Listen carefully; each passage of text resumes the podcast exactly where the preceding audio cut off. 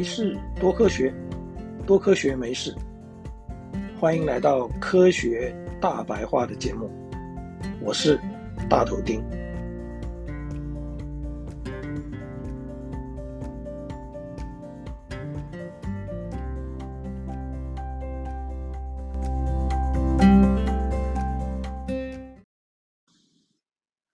石英，石英是啥呢？现在说的可不是那位台湾资深男演员石英，而是一种矿石。如果提到水晶，可能大家就比较知道是什么了。石英的化学成分是二氧化矽，跟沙子的化学成分一样，但是分子的堆叠方式不一样，所以。在太阳照射的沙滩上，可以看到会反光，像是极为细碎玻璃的物质，那就是石英了。石英有许多工业用途，不过最重要的应该是作为计时器。例如，大家手腕上的手表，有很多就是以石英震荡。作为带动指针的方式来运作的，在有电场的条件下，石英可以产生频率十分固定的震荡。这种现象在物理上叫做压电效应。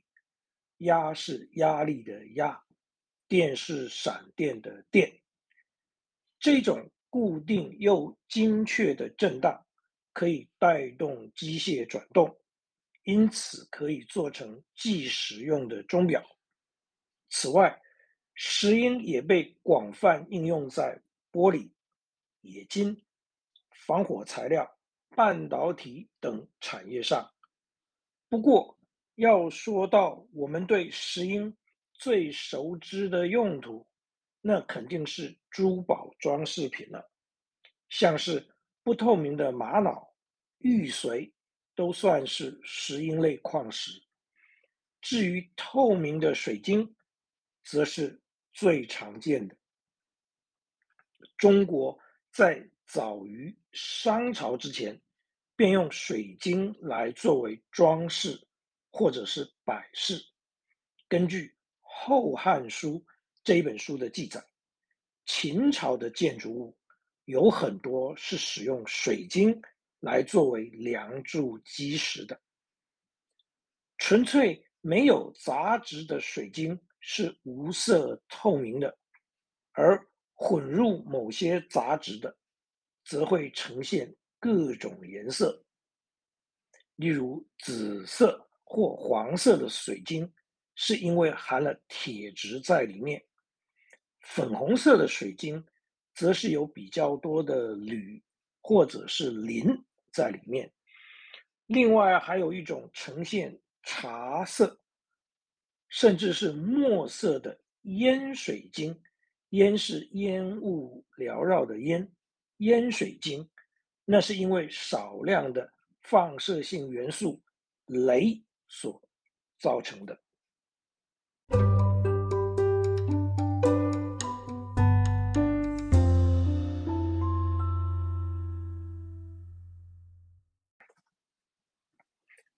今中外一直有一个说法，认为水晶可以招财、改运、强身，或是迎来好人缘、带来爱情等等。甚至中世纪有某一位天主教的教宗命令人将水晶磨成粉，当保健食品服用。我们现在只要在搜寻引擎上。打上“水晶”两个字，从搜寻结果就可以知道有多少人深信不疑，背后的庞大商机更是可观。替代医学也称为另类医学，认为石英的压电效应可以跟人的经脉磁场产生共振。进而增强气血循环，强化身体健康，这些到底有没有科学上的根据呢？二零零一年的一份报告给了信则有，不信则无的结论。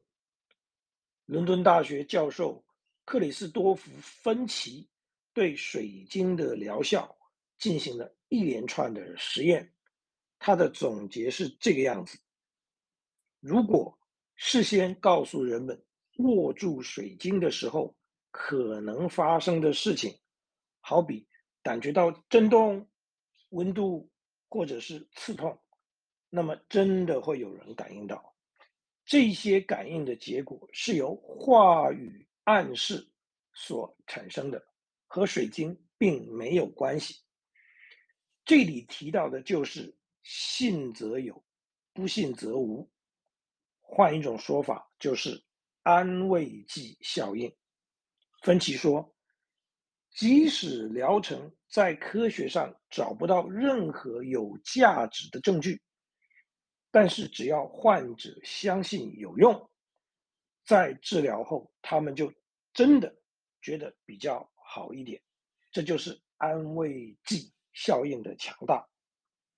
虽然所有科学证据都指出，水晶其实就是一块矿石罢了，完全没有任何被宣传出来的神奇魔力。但人们凭借信仰的力量产生信心，进而发挥作用，则又是另外一件事情了。根据统计，有一半以上的医生相信安慰剂的效果。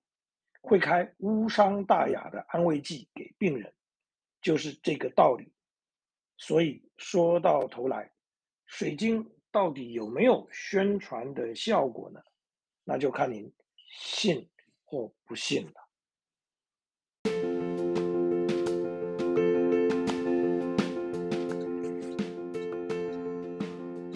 各位好朋友，谢谢您对于这一集节目的收听。